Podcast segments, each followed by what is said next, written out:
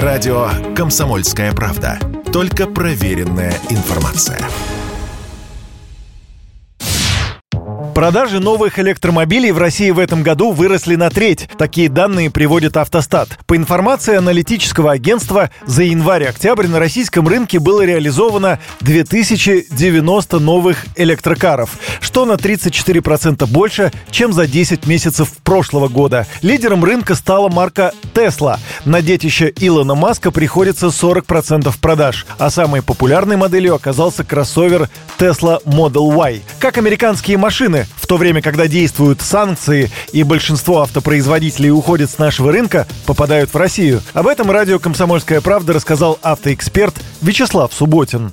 Электромобили попадают в Россию таким же образом, как и любые другие машины. Отличия серьезного никакого нет. А самое главное, там невысокие таможенные пошлины. До недавнего времени они вообще были нулевые. Электромобили вообще выгодно увозить. Эти автомобили попадают э, честно порядком. Заказал такую машину, тебе ее привезли. Либо ты сам слетал и сам ее привез. Заплатил таможенные пошлины, границы не закрыты, и таможня работает. Вклад временного хранения тоже. Все, приехал, оформил документы и поставил на учет. Был один автомобиль, купили еще два. На 300% в три раза увеличился, так сказать, парк этих автомобилей. В абсолютных цифрах это незначительные цифры. Ну, просто это на уровне погрешности, что называется, вообще в продажах. Как сообщает Автостат, за год в нашей стране почти вдвое вырос ассортимент марок и моделей. 43 бренда и 82 модели против 24 марок и 41 модели в прошлом году. При этом электромобилей из них не так много. Это та же Tesla, еще самая распространенная, пожалуй, Nissan Leaf.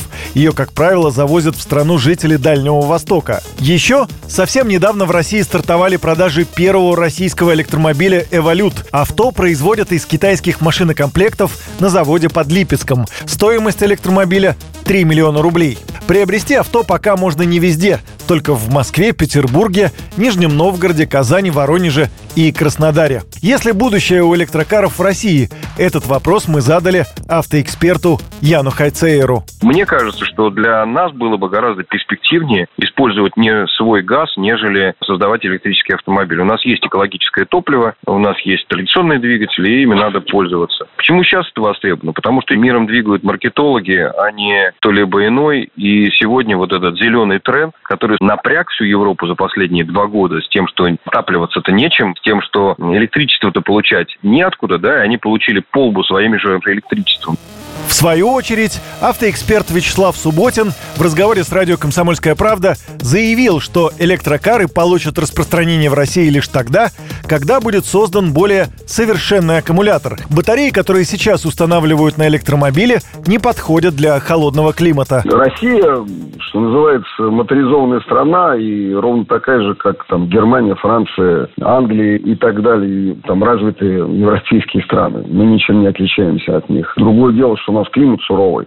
Как только изобретут батарею, которая может быстро заряжаться и может конкурировать с топливом в баке, вот так, тогда эти машины и будут популярны в холодных странах. А пока такого нет, и пока еще не предвидится, только работы идут. Нет батареи, нет носителя энергии, и эти машины будут иметь ограниченное применение.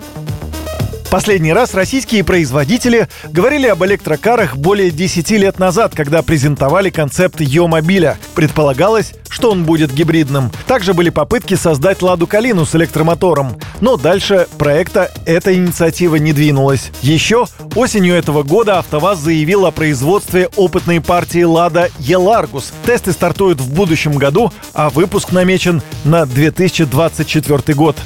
Юрий Кораблев, Радио «Комсомольская правда». Радио «Комсомольская правда». Никаких фейков, только правда.